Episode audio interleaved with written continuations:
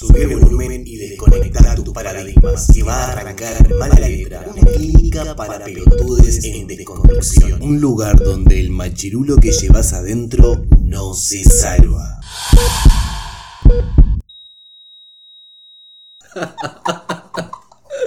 No puedo más. Y así, así arranca, como que no, otro episodio de Mala Letra. Mi nombre es Christopher Alves. Yo soy Belén Solana.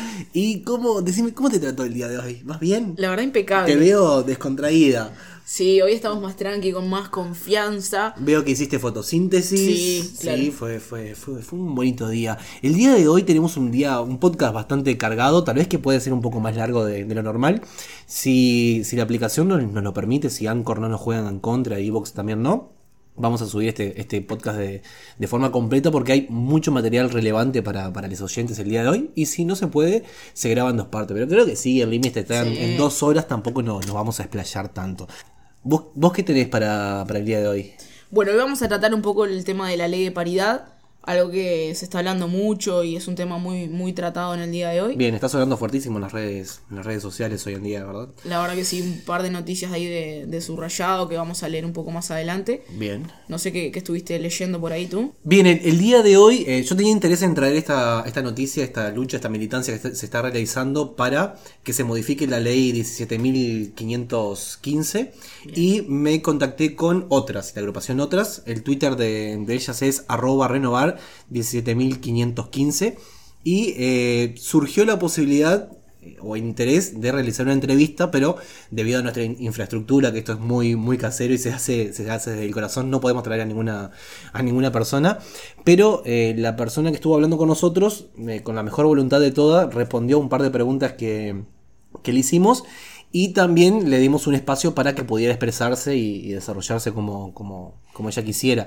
Eh, el aporte es muy bueno, es una linda entrevista. ¿Y te parece si comenzamos desde ahí? Sí, también aclarar que Otras es una organización este, para que, que, bueno, que vela por la lucha de los trabajadores sexuales. Y bueno, está bueno porque es un tema que en realidad dentro de la agenda política no se trata mucho, así que está bueno abordar eso. Hay como bastante tabú. El, el tema de que no se aborde es- simplemente es porque no compra votos. O sea, vamos a hablar de una, de una realidad. eh, todo lo que tenga que ver con el mundo de- del tabú y demás no compra votos. Entonces, por eso no, no suele sonar muy fuerte o no, no tener mucho, mucho, mucha Mucho repercusión peso, claro. y, y tampoco tratarse en, en el ámbito político, como dices tú. Pero eh, si tienen Twitter, por favor, sigan a, sigan a otras. El arroba de ellos es arroba renovar 17 515, ¿tá? que es la, la- la ley que se intenta modificar, ¿tá? renovar 17.515. Eh, ¿Te parece si ponemos el, el audio de esta, de esta chica? Dale. Recordamos que eh, ella pidió ser, ser anónima, bien, por el, por el tema que tratábamos, que es tabú hoy en día el tema de la prostitución, decidió ser, ser anónima, así que por eso vamos a cortar el- la parte donde dice su, su nombre. Pero pasemos al, al audio. Antes, antes que lo, que lo deje pasar por alto, eh, leo brevemente las preguntas que, que le enviamos, que fueron preguntas para tener más o menos una, una guía y que después de allí pudiera explayarse lo, lo- más que quisiera, pero eh, por ejemplo, entre las preguntas está cuál es su situación actual, qué tanto le juega en contra de las leyes de, de hoy, así como el estima social que existe en Uruguay y, y demás, y demás países, eh, cuáles son los cambios más urgentes que se deben realizar sobre, sobre esta ley y por qué. Eh, le preguntamos también si conocía cuántas y cuántos trabajadores sexuales existen hoy en, hoy en día en nuestro país. Y eh, también una cosa que había escuchado en Twitter, que se lo quise preguntar si es verdad que se puede generar un, un cambio a nivel tal que se pueda disminuir el tema de las trata de personas, eh, así como eh, desmoronar orga- organizaciones que arrastran de forma involuntaria a otras trabajadoras sexuales al, al mercado negro, ¿verdad? Esto es una realidad. O sea, están las trabajadoras que por su propia voluntad lo quieren hacer y tenemos también un mercado negro que es de trata de, de personas. Claro, van como de la mano un tema con otro, ¿no? Claro, eh, pero lo que, mm, lo que me parece interesante es que como, como ha sucedido, por ejemplo, un tema tan simple como el del cannabis, que la legalización o el blanqueo de un mercado que existe puede eliminar al mercado negro. En este caso podría pasar lo mismo. Aparte de ella misma lo va a comentar que conocen a, a- esa gente que eh, trabaja en el, en el ámbito del trata de personas. Es obvio que ellas son quienes mejores conocen ese, ese mundo y pueden ayudar a través de ciertas acci- acciones a desmoronar ese, ese negocio. Pero no quiero agregar demasiada letra sobre eh, lo que ella va a decir porque no hay mejor persona para hablar de- del tema que una ex trabajadora eh, sexual. Entonces, eh, vamos ya al, audio de, esta chica. Eh, bueno, yo soy ex trabajadora sexual, soy anónima porque el estigma es tanto que nunca pude encarar a mi familia y contar de, de lo que opté trabajar. Bueno, mi experiencia personal este, me quedé sin trabajo y antes de optar por otros trabajos, la necesidad hizo que optara por el trabajo sexual. Bueno, sí, el estigma en realidad es global. O sea, el, el mismo estigma que tienen las mujeres en Argentina, en Brasil, que ejercen el trabajo sexual o la prostitución, es el mismo que está, existe acá en Uruguay o en cualquier parte del mundo. Este, es una segregación y es una exclusión social. Vos, no, no importa lo tan buena que vos seas persona, ¿no? Ni tan, ni todo lo que estudies, ni, ni todo lo que ayudes, ni colabores, ni que te comportes bien, pueden y pesan más el ser puta. Y eso ya te cataloga como una mala mujer mala, como una mujer que está afectada por transmisión sexual, como una mujer que le importan los hombres. Es como la categoría. Te, te ponen en una categorización que no es la que una es. Una es puta en un momento cuando está trabajando, no siempre en su vida. Eh, con respecto eh, a la, la, modificación de ley, está del grupo organizado Trabajadores Sexuales llamado Otras, este, que bueno, lo que se quiere hacer con la modificación de la ley, que es una ley votada en el 2002, es una ley sanitarista que cuida al cliente y, y, el, y avala el proxenetismo, que el proxenetismo en Uruguay está penado por ley, pero sigue pasando que, que hay redes proxenetismos este, es poder modificar y contemplar la realidad de las trabajadoras sexuales hoy en Uruguay. ¿No? Este, primero que nada, pasar a la órbita del Ministerio de Trabajo, ser trabajadoras.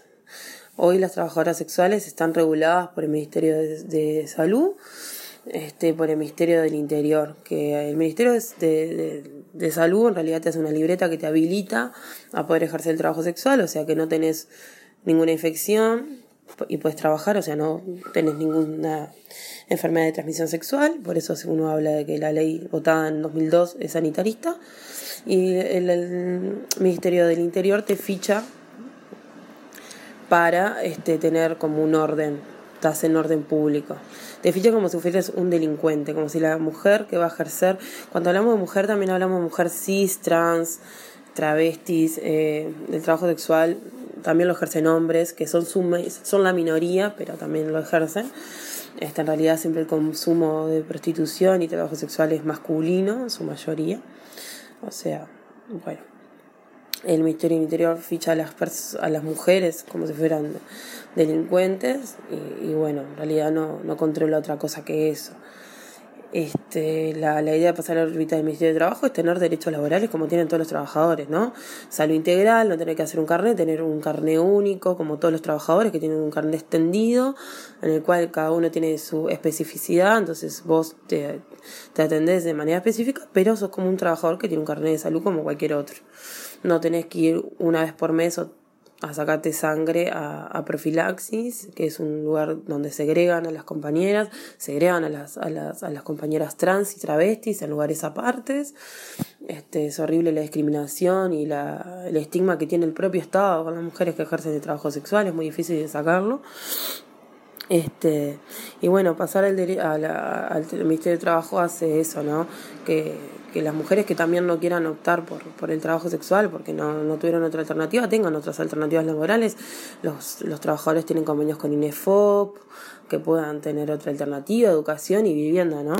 Además controlar la, las violencias que basadas en géneros que, que tienen las mujeres por ser mujer, pero además por el estigma que una tiene por ser trabajadora sexual, ¿no? Es como doblemente una carga de lo cual este, estaría bueno que, el Estado se haga cargo. Este, nos, como dice Karina, nosotras somos trabajadoras, nosotras consumimos este, para el Estado, nosotras eh, pagamos luz, pagamos cuentas, o sea, consumimos al Estado y queremos que el Estado nos redistribuya.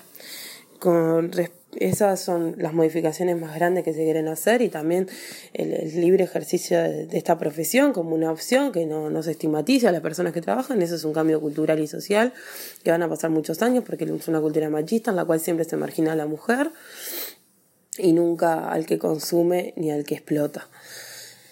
Eh, con respecto a lo, a lo de las trabajadoras sexuales no estamos a favor de la explotación sexual, ni de la trata, ni del tráfico de personas. Muchas saben de redes de trata y de tráfico y no se animan a denunciar porque están totalmente desamparadas. La trata y el tráfico existen porque hay negligencias en cuanto a los entes públicos. El Estado es negligente. Si el Estado es negligente permite que, los, que el crimen organizado explote personas. Y contra eso es muy difícil que una mujer sola pudiera denunciar. Lo que se propone es, bueno, este, regulando esta situación este, vos sabés quiénes están acá por autonomía, que es una de las cosas que piden los trabajadores sexuales. Autonomía o cooperativas de trabajadoras sexuales, que sean lugares, espacios físicos donde las trabajadoras puedan ejercer su trabajo autogestionándose. Pero como eso va a ser muy, difícil de llegar, este, que en realidad los lugares estén habilitados, que tengan condiciones, que hayan este, que que, hayan controles. Si vos controlás, puedes acabar con la trata y el tráfico, que es una de las cosas que se propone, ¿no? O sea, darle a las compañeras que vayan a denunciar esa situación, darle eh, amparo y apoyo ante la denuncia y hacer algo, ¿no? No que quede la denuncia en papel, como muchas veces pasa. Bueno, más o menos en Uruguay he registrado 10.000 trabajadoras sexuales, pero en creemos que hay un alrededor de 50.000 trabajadoras sexuales. Para, una, para, la población que tenemos en Uruguay es mucha, es una población bastante amplia de ejerce, que, que ejerce trabajo sexual o la prostitución que para mí nosotras diferenciamos. Una persona que opta por el trabajo sexual una persona que sabe lo que va a hacer, que va a usar su cuerpo sexualizado para tener una retribución de dinero, no especias como especifica la ley de dinero monetario. Tú usas tu cuerpo, tu, tu fuerza, tu fuerza de trabajo está en tu cuerpo sexualizado. Tú usas ese cuerpo para vender un servicio. Nosotros no vendemos nuestro cuerpo. Tú das un servicio de una hora, 15 minutos, media hora, depende del servicio que tú quieras. Que eso también es una cosa a pelear, que la trabajadora tenga la autonomía de poner servicio. En muchos lugares no pasa que las trabajadoras tengan esa autonomía. Te obligan a un montón de cosas este, que, no, que no son las que uno está dispuesta a hacer, pero porque como estás en, un lugar en el te cuidan supuestamente, las haces igual para no tener esa exposición que te da ponerle la calle u otros lugares.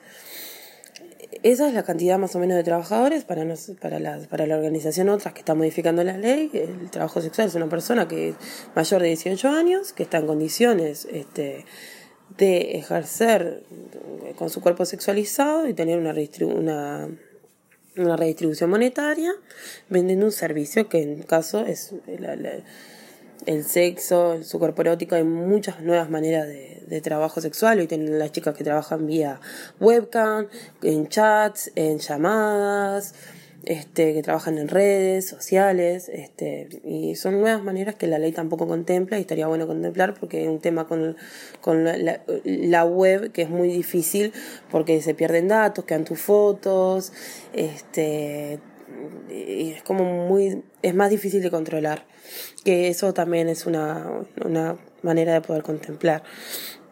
Y después el mensaje, como para ser breve, para la sociedad. La sociedad va a estigmatizar a las mujeres porque somos mujeres, porque la sociedad es patriarcal, capitalista. Entonces, cuando las, tenés una sociedad heteropatriarcal y capitalista, todo lo que esté por fuera de, de ese núcleo, de ese privilegio, siempre va a estar marginada. Este, la trabajadora sexual es una mujer común y corriente, no es una, siempre se crea como un, una especie como de, de imaginación eh, social sobre el trabajo sexual, como que la mujer que trabaja sexual siempre está cogiendo, perdón que lo diga así, o siempre está como en esa pose y no es así, una va, hace su trabajo, se va y después muchas tienen hijos, estudian, tienen familia, cuidan, somos mujeres como cualquier otra mujer, lo único que en vez de optar por un trabajo digno, porque acá en lo que entra al juego siempre es la dignidad o no, que es digno, que no optan por vender su cuerpo, vender no, por dar un servicio sobre su cuerpo sexualizado, que es el servicio del placer o del sexo o, del, o de lo erótico, Este, pero porque hay un mercado que lo consume y hay que poner los ojos ahí, no a la mujer que capaz que muchas veces no tuvo la opción de elegir otra cosa o que tuvo la opción de elegir otra cosa y quiso elegir eso porque sentía que ese era su lugar o que ahí simplemente iba a estar llevándose una ganancia que en otro puesto de trabajo no lo iba a tener. Y eso es una realidad. No, por eso vamos a apartar y segregar. La gente a lo, a lo que es disidente y diferente tiende a segregar y apartar. Y así no construimos una sociedad más igual para todos. Construimos una sociedad que segrega y discrimina. Las trabajadoras sexuales son discriminadas. Es el oficio más viejo del mundo, es el que siempre está en el tapete, siempre está la mujer siendo este, estigmatizada, siempre está, porque el estigma solamente lo lleva la mujer, lo llevan sus hijos y lo llevan sus nietos, lo lleva su familia. Por eso el anonimato pasa por eso. Porque una no puede poner la cara y hablar. Porque por más que vos seas, como lo dije en el, en el otro audio, por más que vos seas todo un montón de cosas bien, ya ser puta anula todo lo que sos. Y eso es lo que nosotros no queremos que pase. Ser puta es un trabajo. Este, ser trabajadora sexual es un trabajo. El trabajo sexual es trabajo. No anula a esa mujer que es una mujer que tiene sueños, que tiene una vida, que tiene hijos, eh, que, que, quiere querer, que quiere eh, que, que tiene perspectivas y proyectos de vida y que tiene valores. Y eso no se puede anular porque una mujer opte por un trabajo que no es lo común, no, porque eso que no es común. En Uruguay, eh, si hay 50.000 trabajadoras sexuales es porque el mercado se mueve. Es común, pero no lo queremos ver y queremos seguir diciéndole indignas a esas mujeres porque la iglesia y el heteropatriarcado han hecho eso, ¿no? Segregar. Las putas existen porque existen la familia, porque existen las buenas. Y eso lo creó el, hetero, el patriarcado y lo creó el capital y lo creó la iglesia también, la iglesia como institución, poniendo a la Virgen María como buena y María Magdalena como la mala, y no era tan así. Somos mujeres. Unas vendemos eso, otras, otras venden sus manos para lavar un piso, otras venden su conocimiento. Todos en este sistema capital ejercemos un trabajo este, y somos explotados de alguna u otra manera. Cada uno vive explotaciones diferentes, pero ciertas mujeres son mucho más segregadas que otras, porque está lo indigno y lo digno. Y acá no va por, por dignidad, no. Va que muchas no tuvieron alternativas, muchas quisieron optar por esto. Entonces, bueno, me parece que el trabajo sexual tiene muchos grises como para que se diga vos sos buena, vos sos mala, vos sos digna, vos sos indigna. Acá la discusión en realidad es menos filosófica y más real, que es una realidad que pasan mujeres en Uruguay, que no están contempladas y que necesitan derechos. Y eso es lo que se tiene que contemplar hoy, que son mujeres y en, los pocos hombres que hay necesitan tener derechos como cualquier trabajador. Porque si el Estado no estuvo antes de que una mujer opte por eso, que esté después también. Entonces que le asegure una alternativa laboral, que le asegure un derecho jubilatorio. La jubilación hoy no es retroactiva. Entonces las compañeras que desde antes del 2002 que trabajan no pueden hacer valer sus años trabajados. Eso lleva a que tengan 60 años y que sigan una whiskería. ¿Está? La poca alternativa laboral y el estigma hace que nadie ponga en un currículum que trabajó de prostituta o trabajadora sexual. Entonces, cuando te piden requisitos laborales o que, en qué trabajaste, ¿qué vas a poner? ¿Qué salida laboral? Nadie va a poner un currículum porque no te van a tomar. Y eso afecta. Entonces, al ser trabajadora, bueno, una puede pedirle al Estado que nos que ampare la realidad y la necesidad de esas mujeres.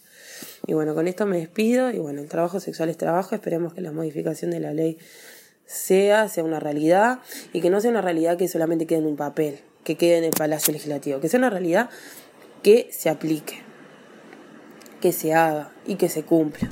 Voy a agregar un par de, audios a más que quedaron en el tintero porque después de, unos, unos, minutos de conversación surgieron un par de, temas más que habían quedado en el tintero, así que brevemente les, voy a agregar un par de audios que tal vez no estén en la misma calidad, pero da para, para captar la, idea general.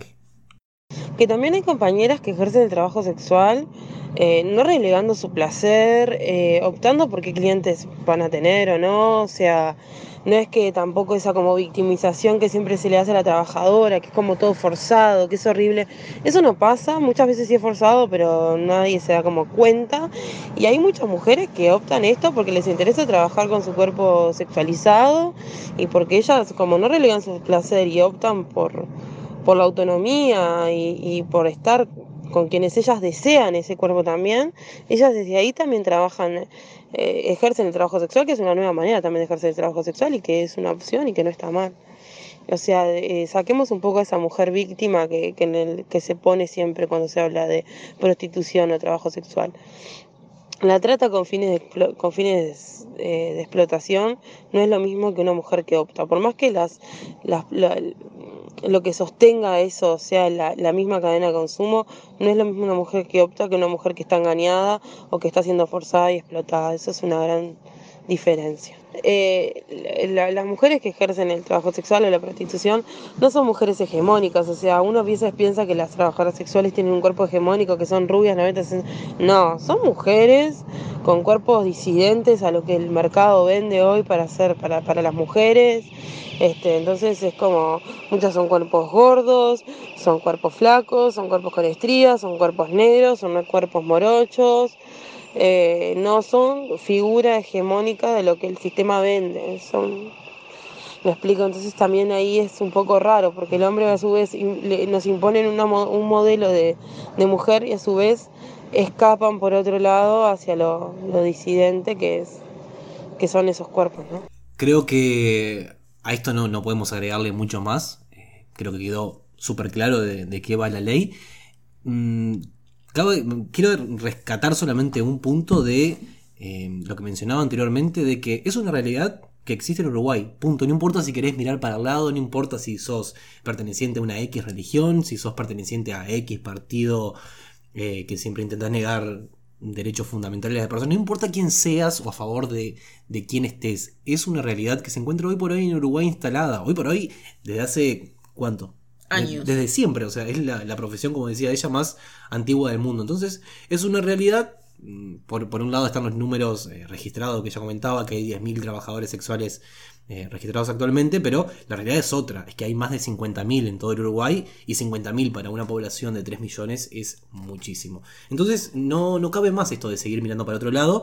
Entonces, si eh, estás a favor de, de, de, de realizar este cambio esta modificación en, la ley, eh, podés apoyarla dándole un, retweet que no te cuesta mucho, que eh, te repetimos la página nue nuevamente, entras al arroba renovar 17.515, ¿verdad? Y podés o enterarte de nuevas noticias, de nuevos puntos de recolección de firmas también y otras formas de apoyar a, a esta organización. Me parece una, una, militancia más que justa y que ya no, no podemos estar así. Esto tiene que, que comenzar a evolucionar de una vez y si no hay evolución, lo que va a haber es revolución.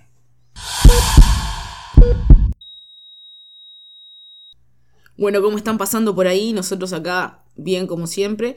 Son las 19.42 minutos, día viernes, terminando ya la semana. Y ahora les voy a hablar un poquito de lo que es la ley de paridad. Es algo, como dije al principio, que se está tratando un montón ahora. Eh, una noticia que sacó subrayado hace unos días es que Uruguay presenta uno de los mayores índices de desigualdad de género en política de la región, justamente de lo que trata esta, esta ley.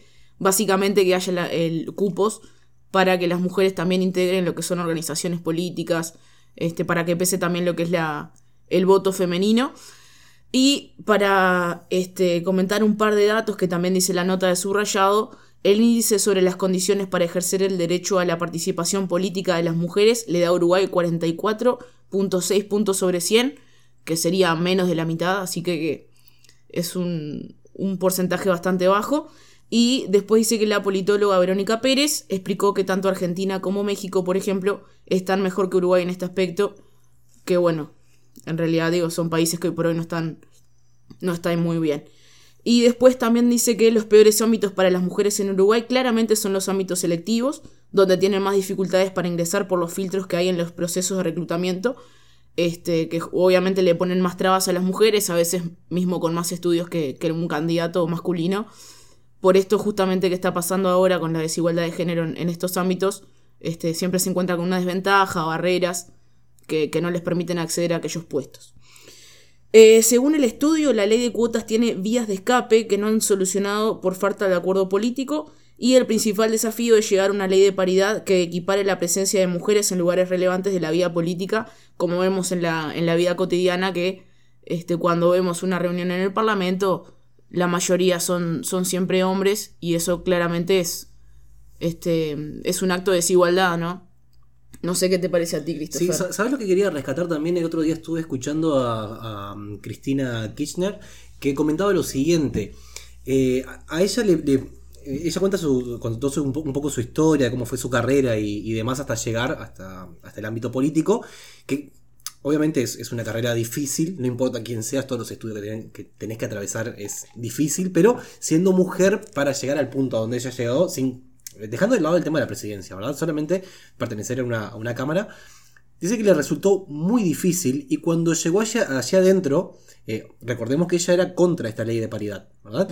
Pero cuando llegó allá adentro se dio cuenta de la enorme cantidad de hombres que había, o sea, una predo- predominancia de hombres, y que la gran mayoría, como hemos visto en discursos anteriores que se ha retransmitido por YouTube, por Twitter y demás, no son personas que estén extremadamente bien capacitadas, son personas con un, con un intelecto bastante mediocre, ¿verdad? Entonces ella se empezó a preguntar, ¿por qué yo tuve, tuve que esforzarme tanto para llegar hasta acá mientras al costado tengo un sujeto que tiene un coeficiente intelectual bastante bajo? O sea, no lo digo con esas palabras, pero es la realidad. Si veías, por ejemplo, las discusiones que, o los argu- argumentos que se daban en contra del aborto, veías una deficiencia mental bastante remarcada. Entonces, esto deja ver que no es por cuestión de méritos, tiene que ver con contactos, ¿verdad? Sí, claro. Eh, por ejemplo, Bourdieu, que es un- uno de los sociólogos más, más conocidos, hablaba de lo que es el capital social y a esto se refiere, ¿no? Que a veces capaz no importa tu, tu conocimiento, eh, bueno, la posición que tengas socialmente, sino que importan las redes sociales que, que tiene, bueno, tu familia, los privilegios que, que te dan, que te da ser parte de ser, no sé, fulanito de tal, ¿no? Con un apellido conocido. Es el, el viejo dicho de que dicen vas a llegar tan lejos como tus, tus, tus relaciones te lo permitan. Y cuando, Claro. sos, cuando sos, sos- sos hombre, tus relaciones te van a permitir mucho más que a, a cualquier, a cualquier mujer, ¿verdad? Claro, y algo que se habla también es que le saca también este legitimidad a lo que es la, la representación política, ¿no? Porque si uno no, no, no está representado, si las mujeres que son la gran parte de la población no está representada en aquellas, eh, en aquellas cosas, en aquellos actos que realizan justamente los políticos que nos influyen a todos, y si la mayoría somos mujeres, me parece que estaría bueno estar representadas en, en una algo más equitativo. Claro, y un, un tema que mucha gente dice, ah, claro, pero si fuera por tema de, de votos, eh, tendrían que tener muchos más votos porque hay un montón de mujeres, etc. en realidad no, porque el machismo no es algo que le pega solamente al varón, sino que la mujer también está dentro de ese machismo. Entonces también es la que empuja hacia abajo. Por algo vemos eh, pelotudas sacándose fotos con, con Agustín Lajes, por ejemplo, con remeras que dicen "A- aguante el, el machismo, pero hacen Sí, sí. referencia a que el machismo no existe, que el patriarcado no existe, etcétera. Entonces, hay mujeres machistas, obviamente que sí. Sí, más que machista me parece que con un pañuelo en los ojos, ¿no? Porque me parece que el tema del machismo se vive día a día y es que es como toda una construcción social. Obviamente que no, capaz que no se le puede decir culpable a la mujer que piensa así porque es algo que se viene arrastrando hace años. Somos Entonces, todos culpables en realidad. Claro, es un- como de una construcción social. Tú ya naces en un mundo que está así y vas Exacto. tomando cosas como normales y después capaz que ni te la cuestionas. Sí, eso es lo, lo que remarcaba también, eh, eh, ¿cómo se llama? Elena, Elena no, Pichot. ¿Pichot? ¿Cómo es el Pichot. nombre? Sí, pero el nombre. Malena. Malena, Elena, como decía eh, Malena Pichot, que el, eh, el- el patriarcado es eh, algo que se construyó de- forma tan perfecta que de cierta manera va infectando sin que te des cuenta, ¿verdad? Claro. O sea, yo por, yo por ejemplo, hablo por mí, por más que eh, yo intente prestar atención todo el día de no tener ningún comentario machista y demás, se me va, se me va a fugar, se me va a filtrar Claro. porque está tan naturalizado en, en uno mismo que va a pasar igual. Y también eh, toca a las mujeres. Entonces, eso de decir, no, pero como hay más mujeres tendrían que tener votos, no es así. En No, realidad no. lo que hay es un trasfondo, trasfondo enorme, bastante invisible, como dices tú, que se hinchan los, los hilos adecuados para que sean menos mujeres que, que hombres en ese mundo. Sí, no, tal cual. Tal cual. Es algo que nos afecta a todos. Digo nos afecta porque, como te digo, cuando uno nace ya nace con eso incorporado y a medida que pasa el tiempo, dependiendo de capaz lo que le, le- se le cuestiona a uno o, o bueno, mismo le capaz que las experiencias de vida te han llevado a cuestionarte cosas y te das cuenta que no es tan así como, como te lo enseñan de chico. Exacto. Bueno, entonces, eh, a apoyar la ley de, de paridad, ¿bien? Para que Sí. tengan las mismas, las mismas oportunidades. Y lo que hablaba también en la nota es de abrir una brecha. ¿Qué es abrir una brecha? Cuando vos obligás a que el sistema se rompa y comienza a haber una, un, un flujo mayor de mujeres eh, hacia la política, no interesadas en la política, porque mujeres interesadas en la, política, en la política hay. Por algo las universidades están llenas de, de mujeres que cursan este tipo de, de carreras o este tipo de, de orientación. Pero cuando Claro. vos abrís esa brecha laboral y podés eh, hacer con que por fin lleguen a estos puestos de, de trabajo, bueno, ahí rompemos uno de los pilares de- del patriarcado, ¿verdad? Uno de los fundamentales, ya tenemos el político y el, y el religioso. Bueno, se rompe, se abre una brecha y ahí las mujeres sí van a tener contactos de verdad desde el lado interno de la política. Van a tener los hilos en, en la mano y la balanza se va a equilibrar un poco, un poco mejor. Claro, sí, se va a mover más. Aparte, como te digo, date cuenta que al principio eh, es como que se viene arrastrando todo. Los hombres eran los primeros que, que podían votar. Antes la mujer ni siquiera tenía el derecho a elegir quién le iba a representar. Hemos evolucionado un montón, pero también falta un montón para, para ser iguales. Eso que decís es muy interesante porque antiguamente el hecho de que una mujer votara era algo ridículo, era como impensable. Y cuando lo traemos, lo, lo repensamos hoy en la actualidad, como que vemos ridículo que no se dejara votar, ¿verdad? Tal cual. Y va, va a suceder esto años más adelante, cuando se aplique este tipo de ley y demás, tanto como todas las otras que hemos estado militando anteriormente, años más adelante vamos a decir, a decir cómo no nos dimos cuenta en ese momento que tendríamos que, teníamos que apoyar esa, esa ley. Pero va a suceder, va a suceder, se va a caer, se va a caer. Tal cual, tal cual. Che, Cris, Dime, tengo, tengo como hambre. Bueno, pedimos algo, ¿qué, qué, qué tenés ganas de comer? Yo qué sé, unas empanaditas ahí. Dale, empanada. ¿De De, de feto. empanada de fetos? Sí, boludo, de feto. Bueno, sí, claro, como se legalizó la ley del aborto acá en Uruguay, ya tiene que haber, ¿no? Por el tema del negocio de la comida. Deja, deja que yo llamo que tengo, tengo cómputo. ¿Cuántas pedimos? Media docena por ahí. Media docena de empanada de fetos. Dale.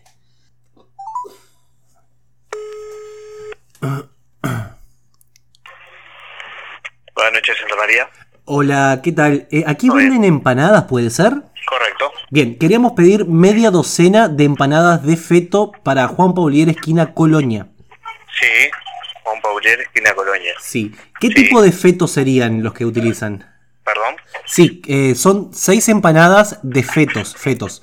Porque venimos de Argentina por el tema del turismo, este de la, de la comida. Sí. Eh, dijeron que por la legalización del aborto aquí se hacen este tipo de comida. Y queríamos probar, ¿qué tipos de fetos utilizan? Eh, bueno, espera que ya te digo. Bien.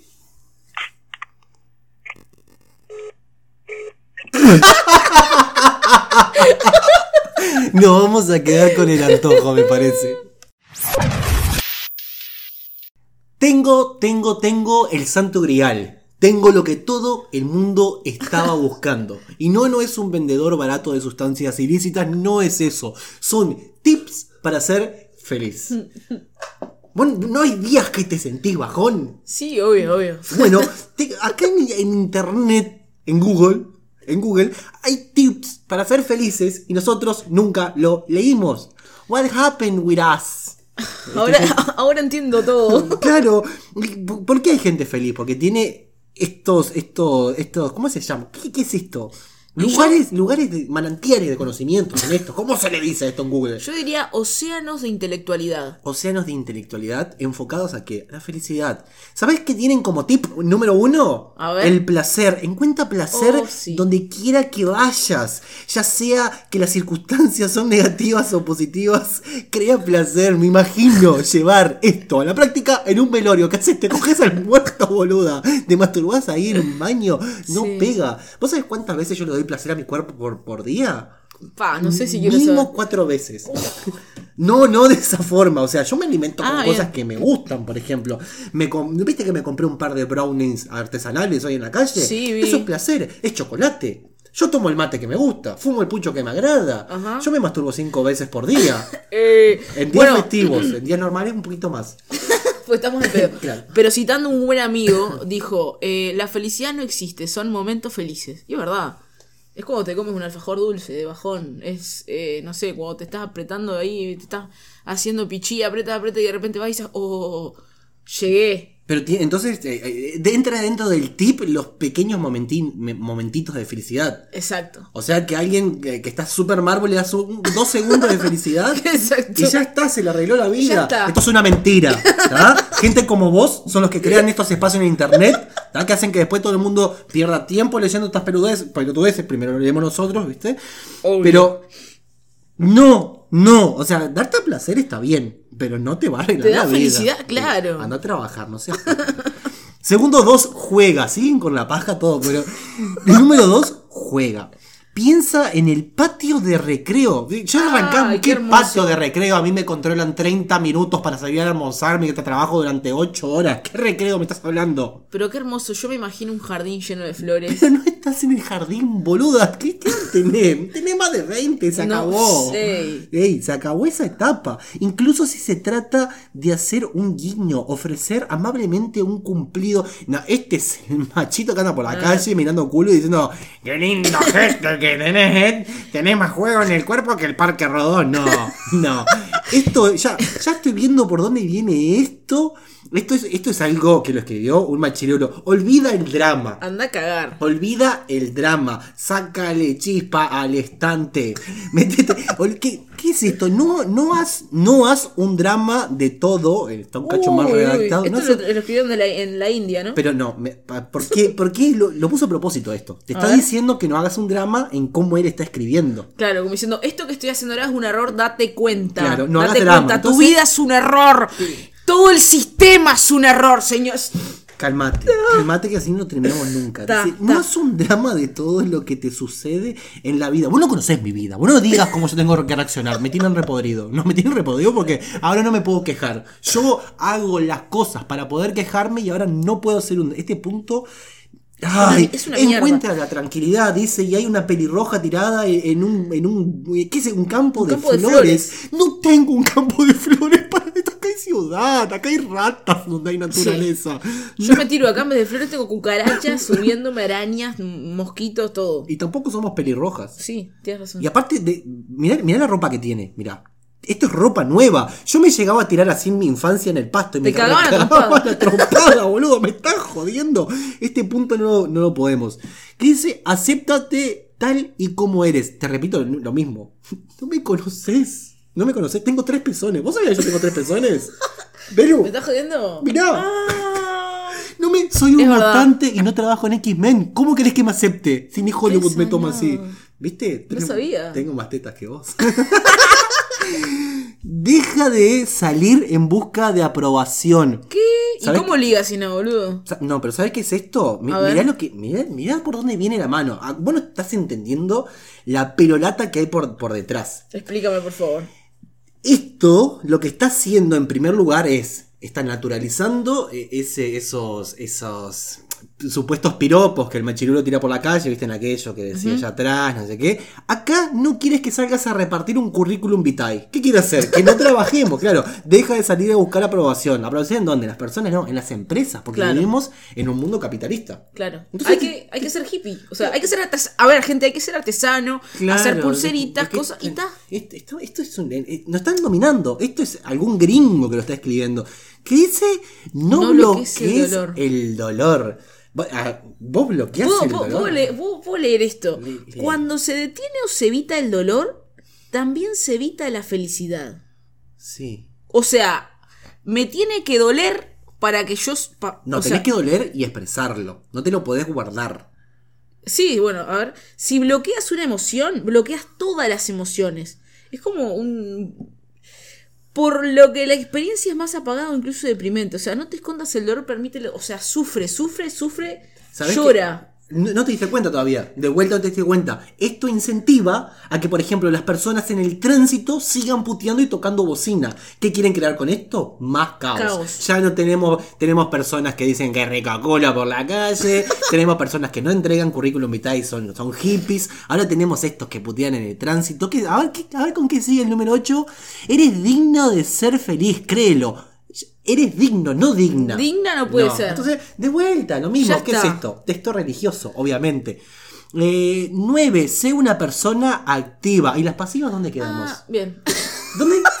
¿Por qué nunca hay lugar para las pasivas? Y te das cuenta que sea una persona activa, activa de trabajo, ¿qué tiene? No es Eso de es trabajo. esclavitud para la mujer, porque es activa, no activo. Ex- Entonces, ¿qué quiere decir? Que la mujer está activa haciendo las tra- los trabajos de la casa, que fregue, que limpie, que saque la basura. Exacto. ¿Y el hombre qué hace? Echado, sacándosela. No te lo El- guardes más. O No sea, estoy re quemada, ¿me entiendes? Es- no, No da. Vamos a leer que necesito encontrar la felicidad ahora. Eh, eh, pero es que el último dice olvida el resultado, o sea, Ah, se están cagando en la cagando vida en la mía. felicidad. Entonces, estos son los tips para ser felices. Esto es un mensaje. Esto es, esto, esto es una. eh, ¿Cómo se dice cuando se complotan? Eh, una es como conspiración. una conspiración. ¿Vos decís que son los sí, sí, no, y yo digo mucho más que eso, porque no me quiero meter en la parte de los Illuminati porque me da miedo. Pero yo tengo una teoría. Nosotros fuimos creados por los extraterrestres. Por, por los Entonces, Anunnakis, específicamente. Sí, sí, sí, tal cual tú lo has dicho. Y entonces ellos quieren hacer que nosotros busquemos estos tips en internet ¿Que son escritos por ellos? que son escritos por ellos y que en realidad llevan a tu subconsciente a quererte matar. ¿Tú te das cuenta que esto está lleno de mensajes subliminales? Y que, lle- y que aquellos más fuertes maten. Lógico, esto está en en contra de lo que es la cadena alimenticia humana. O Vos sea, decís que esta es la, la, la nueva invasión del siglo XXI. Al inicio, con los Anunnakis y los pueblos sumerios, fue a través de la fuerza y ahora que somos fuertes, nos dominan a través del Internet. las redes sociales llegaron para quedarse y dominarnos. Mark Zuckerberg, entonces, concluimos que es... Es un Zuckerberg. Es, es un alienígena. es un. Sí, claro, es un ET eh, 7.0. Un reptiliano. Sí. Lo acabamos de descubrir y está acá. Ya está, Mark. todo el mundo. Paren, paren de hacer vista gorda. Paren de mirar para el costado. La realidad está en Google. Exactamente. Exactamente. Exactamente. Lo vamos, lo vamos dejando por acá, ¿te parece? Sí, sí. Le recordamos a nuestra audiencia que nos pueden escribir a través del Twitter oficial de Mala Letra, que es arroba malaletra, o si no, a través de tu Twitter, que es... Belusor, como Arroba. vuelva a ser, arroba Belusor, obvio, pero para aquellos que saben de Twitter, el arroba es como que está, ya está. ¿Ya no va más? Eh, sí, va, pero es como que ya está. Como ya te lo asumes como, Como arroba. www, que no se dice más. Exacto, tú lo has dicho. ¿Estaré quedando viejo? Sí, claro, estás, te quedaste como en el siglo pasado griego. Bueno, voy a releer los tips para ser feliz porque me acabo de bajoñar. Eh, pueden seguir también a nuestros Instagrams. El de mala letra es mala-letra-podcast. El tuyo es Eh, Belusol MDS. Belu Sol. No es como el otro que es Belu Sor. Belusor porque, bueno, ya vimos en el, en Hay el otra podcast soleta anterior. que se robó el nombre. Exactamente, pero bueno, está sin rencor igual. Gente, muchísimas gracias por el apoyo y nos estamos viendo en un próximo episodio de Mala Letra. Yo soy Christopher Alves. Y yo, Belén Solana. Nos vemos. Chau, chau.